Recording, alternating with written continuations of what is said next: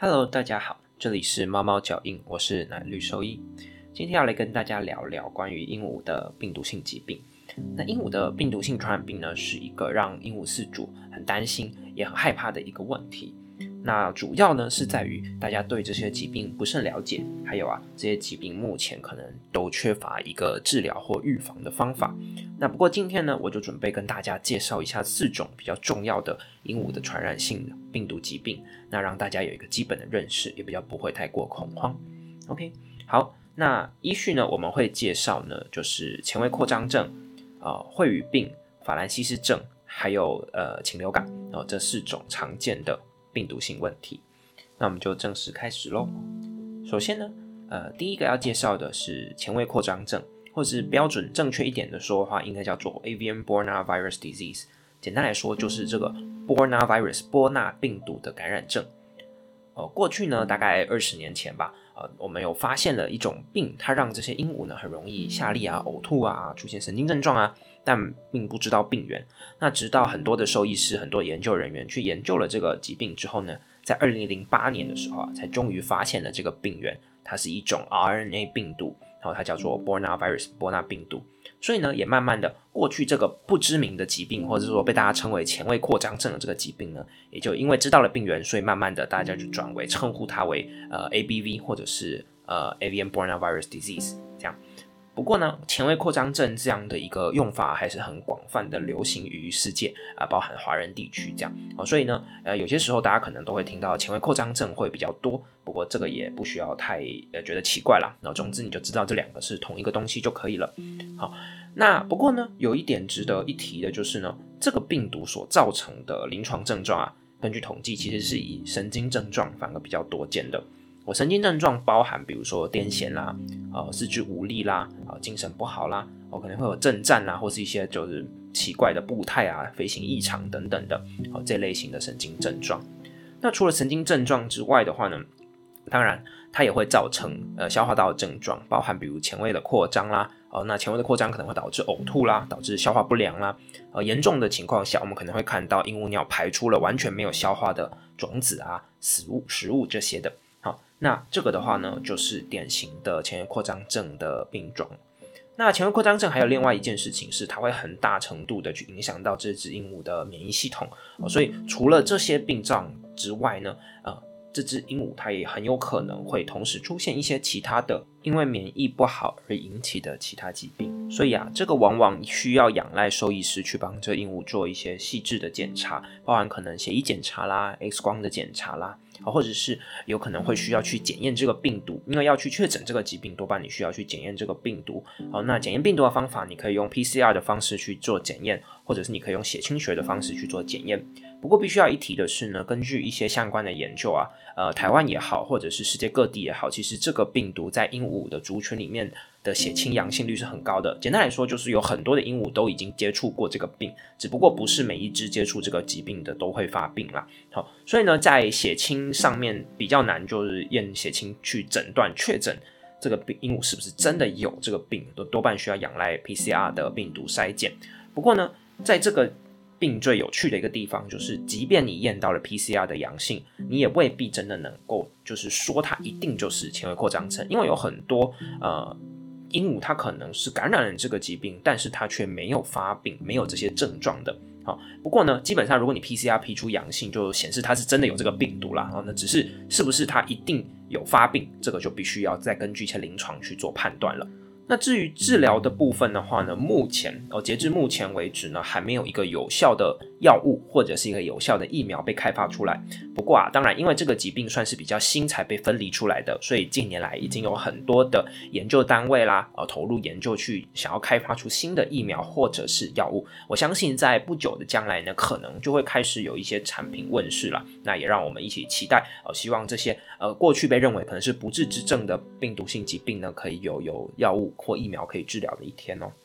那所以呢，既然就目前没有一个有效的治疗的话，那预防动物的感染就变成一件最最最重要的事情了。那怎么样去预防感染呢？幸好啊，这个病毒它本身是一个 RNA 病毒，又有封套，所以呢，它对于一些环境消毒剂呢的敏感性是比较高的。好，一般常用的环境消毒剂啦，啊，包含酒精、漂白水这些呢，通常只要经过合适的曝晒时间，都可以有效的去清除这些病毒。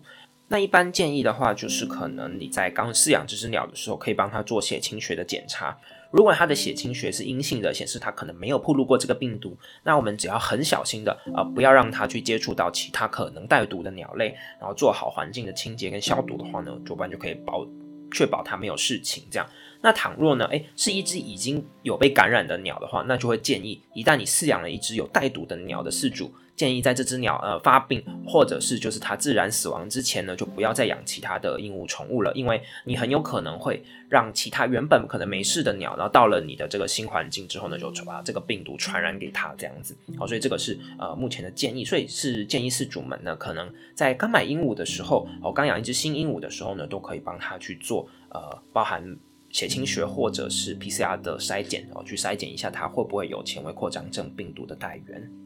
那接下来要介绍的第二个病毒呢，就是 PBFD 哦，或者是有中文叫做秽语病。那呃，这个病毒的话呢，它常常跟另外一个病毒，就是所谓的法兰西斯症的病毒，在中文地区常常合称它叫做双病毒啊。不过其实呢，双病毒不是一个病毒，双病毒是两种不同的病毒，分别代表两种不同的疾病。好，那呃，我们会依序介绍 PBFD 以及呃法兰西斯症。那 PPFD 的话呢，它的病原是一种 Circle Virus，或者中文会翻名叫做环状病毒科的病毒啊。那这种病毒的话，它有一个特性，它是 DNA 病毒，而且它是无缝套病毒。这样子的意就意味着呢，它是比较难被杀灭的哦。就是一般的清洁剂也好了，一般的这种环境消毒剂也好了，通常都无法很有效的快速杀灭这些病毒。所以这个是我们可能必须在面对这样病毒必须特别注意的一个地方。那对于这样的一个病毒呢，常见的临床症状呢，啊，就是包含比如说羽毛的品质会出现问题，然后可能它会有掉毛的情况，可能会有摇羽毛情况，可能会羽毛变小或者羽毛呃出现畸形的一个状况。但更常见或者是说一个更大的问题呢，是在于这个病啊，它会造成病鸟呢出现越来越严重的免疫抑制的现象。那在这个免疫抑制的现象下呢，就会加剧这个病鸟的疾病，或者是让它得到一些原本它可能健康的时候不会得到的病。所以往往啊，在这种呃 PBFD 感染的鸟来说的话，我们最后几乎都会看到这只病鸟的死亡，就是一段时间，通常是有可能急性一点的，就一个一两个礼拜；有可能慢性一点，就可能真的是几个月或是一两年这样子。哦，那这个是一个我们需要非常去注意的一个病毒性疾病。那在台湾的话呢，大部分的鸟应该在购买的时候都会有双病毒的检验卡啦。不过这个在香港就相对比较不那么流行。那一样可以去询问一下，呃，有没有提供一些病毒筛检的服务。同时呢，也应该要去留意一下，就是这个病毒筛检机构的品质哦。啊，因为其实呃，做这种动物病毒的筛检，其实不像人的病毒筛检，可能很多是比较没有被充分规管的。哦，所以还是建议你们呢去选择，如果要去验的话呢，就选择比较有公信力、好比较大型的呃病毒筛检的学术机构也好，或者是检验所也好，啊才会比较有保障哦。所以这个是 PBFD 的部分。那同样的 PBFD 一样可以去验 PCR 或者是验血清学。那一般来说啦，比较常验的应该是 PCR。然后在台湾、香港地区比较常验的应该是 PCR。治疗的方法呢，其实跟呃前扩张症一样，目前都没有一个有效的药物或者是疫苗可以做治疗，所以重点呢一样是着重在防护上面了，就是避免你的鸟呢去接触到这些病毒性的疾病，避免它们去接触到这些病毒的带源者。好，那一样在小时候就要确保他们是呃 PBD negative 是阴性的，它没有被感染过，或者是没有接触过。那一般来说，如果这只病鸟开始出现 PBFD 的症状，又被诊断出来是 PBFD 阳性的话呢，呃，有些时候啊，就会建议可能要考虑安乐死啊，因为呃 PBFD 到后期的话，会对病鸟造成很严重的免疫抑制，然后呢，可能会有很严重的各种临床症状的出现，而且它目前是没有办法治愈的。所以这个是大家必须要很小心的，一定要确实的做好。就是比如说，假设你养很多鹦鹉，那你的鹦鹉都是阴性的哦，都没有感染到这些病毒，那你进新的鹦鹉的时候，一定要确实的做好检疫，而且就是要检验它的病毒，同时呢，把它隔离饲养一段时间，哎，确定都没有问题，可能看呃反复的裁剪哦，你可以这个你可以咨询你的兽医师看看大概多久要裁剪一次啊这些的，呃，等它确定哎它真的都没有问题了，没有被感染之后呢，才把它跟你的呃原本的鸟和笼，这样子就可以确保你是一个干净的族群。那另外呢，其实都很不建议大家就比如说会带鸟去参加一些这种。鸟剧啊，或者宠物展啊这种活动，因为其实啊，呃，PBFD 也好，前卫扩张症也好，或者是其他的病毒性疾病也好，在台湾、香港、呃中国的族群都是蛮庞大的。所以呢，有些时候啊，就即便你自己的鸟是很健康的，可是你带出去玩啊，带出去跟其他鸟有接触的话呢，你很有可能就会让它。暴露在这种被感染的风险之下，所以我会建议，就说，哎，如果真的要跟鸟友啊看自己的鸟啊或什么的，就可以看看照片、影片就好啦。哦，最好是不要有呃实体的鸟只的互相接触啦，会比较可以降低风险。哦，OK，所以这个是会语病的部分。那前两者呢，是我们临床上哦在成年鹦鹉上面比较会去重视的疾病啦。那接下来呢，讲到双病毒的第二个疾病，就是所谓的法兰西斯症。那或者是呃，它的又可以叫做 APV，就是 Avian Poliomavirus。那所以顾名思义呢，它就是由 Poliomavirus 叫多瘤性病毒的一个感染。那这个病毒呢，它同样哦，跟刚刚的 Circle Virus 一样，它一样是一个 DNA 的病毒，一样是一个无封套病毒。所以呢，同样的，它也是会对环境具有比较强的抗性然后。一般的消毒比较难去。清除干净这样子，所以倘若真的有的话呢，我们可能需要进行反复的清洁与消毒，并且要让这个空间呢保持通风，空置一段时间之后才可以去使用，呃，才可以才可以养其他鹦鹉了。哈，简单来说是这样，所以这个是大家要特别留意的。那法兰西斯症为什么在成鸟上面是相对的比较没有那么重要的原因是，大部分的法兰西斯症呢比较会在鹦鹉幼鸟造成疾病跟死亡，哦，大部分都是在十四周龄以前的幼鸟。比较常见会出现死亡的状况。那一般来说，在幼鸟上我们会看到的病症就是呕吐，呃，急性的呕吐之后急性的死亡，那它就有可能是法兰西斯症的感染。那通常在成鸟上来说，有一些啦，可能是没有症状的，或者是只有轻微的，比如说呃掉羽毛啊，或者是轻微的羽毛不漂亮的一个一个状况，一般对健康影响反而就不大。不过这个还有一个重点，就是如果你是自家有繁殖鸟类的，或者是你有将不同年龄的呃幼鸟、成鸟混养的，那你就要小心有没有可能你的成鸟已经带原法兰西斯症。但是它没有症状，然后传染给你新养的一只幼鸟啊这些的，所以有些呢，呃，比如说幼鸟引进的家家族里面之后，突然间就出现症状，然后就死掉了，而有一些就可能是跟法兰西斯症有关，那这个必须要留意。OK，那另外还有值得一提的是呢，虎皮鹦鹉，好，虎皮鹦鹉。对于法兰西斯症是非常敏感的。呃，虎皮鹦鹉如果感染了法兰西斯症的话，往往会在还没有临床症状的情况之下就突然间暴毙。呃，这个算是一个比较常见的一个问题。所以，倘若啦，嗯，家里的鹦鹉有出现，尤其是虎皮有出现突然之间死亡的一个状况，或者不可能不止一只啊，两三只突然就就就突然暴毙的话，那这个病毒的问题可能也是一个我们需要去考虑的，那我需要去考虑的。所以呢，这个是法兰西斯症的部分。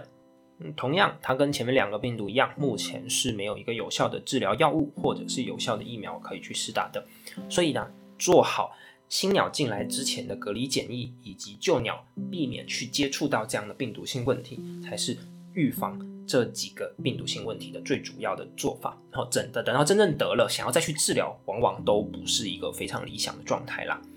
那介绍完了前三个呢，比较常见在鹦鹉上面的一个疾病之后呢，我们接下来会介绍第四个，就是所谓的禽流感。啊，禽流感，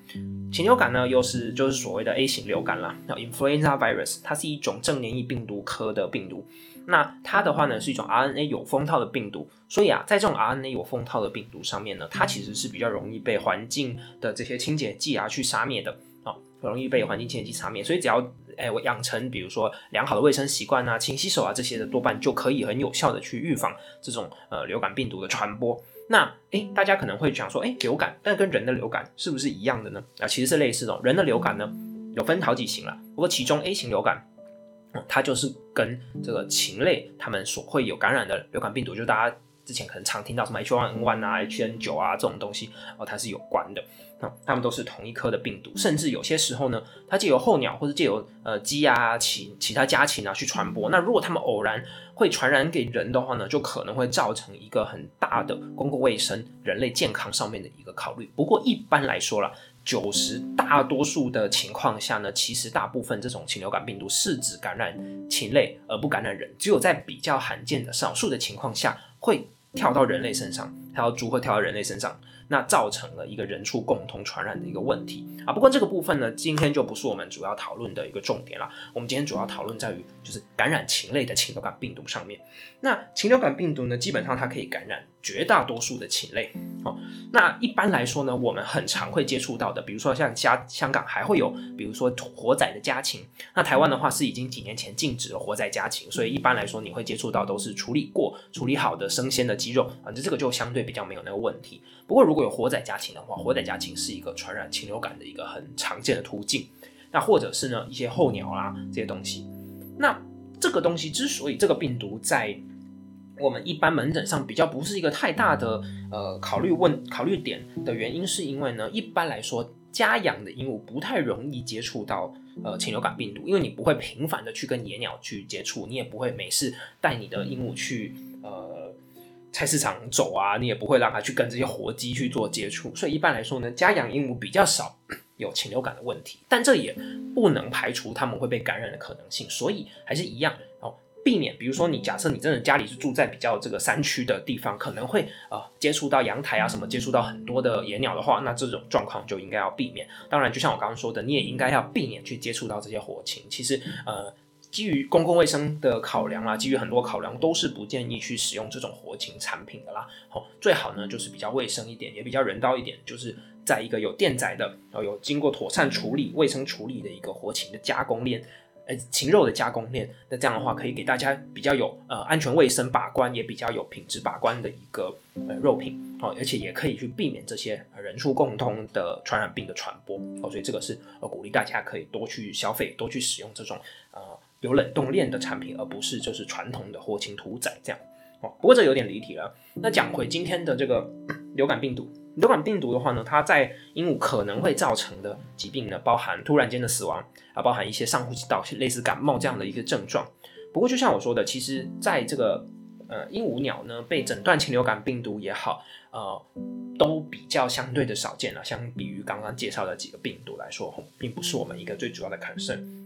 那在治疗这个病毒上面，其实是有一些抗病毒药物可以使用的。不过抗病毒药物呢，很多它会具有抗药性。或者是它有比较强烈的副作用，所以一般呢，除非在非常必须的情况下，不然我们不会轻易的去使用这些抗病毒的药物。因为同样的，我们有可能在这里造成了这些流感病毒抗药性，但这个流感病毒如果跳到人类身上的话，但它有没有可能就造成了一个具有呃抗药性的，会影响到人的流感病毒？这个就不是我们兽医师所希望的。所以一般只有在真的是必须的情况下啊，我们才会去给这种抗病毒的药物来治疗宠物鸟了。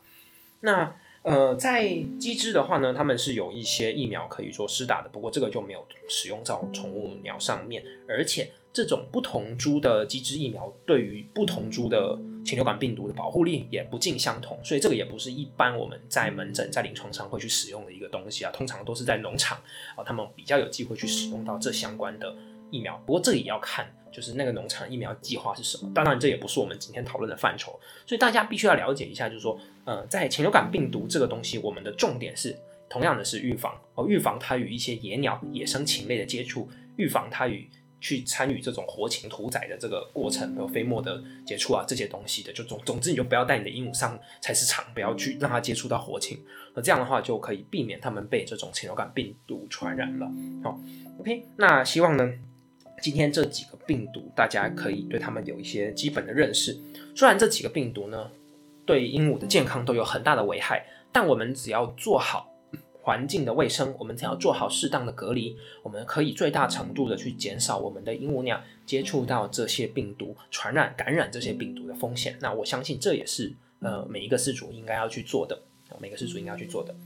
那今天的内容呢，会有比较稍微比较艰涩一点啦，那希望大家都能听得懂。如果听不懂的话，你可以再多听一两次，或者呢有什么其他的问题，你也可以在我们的 Facebook 粉丝专业或者 Instagram 留言询问我们，我们也会在之后的节目回答大家。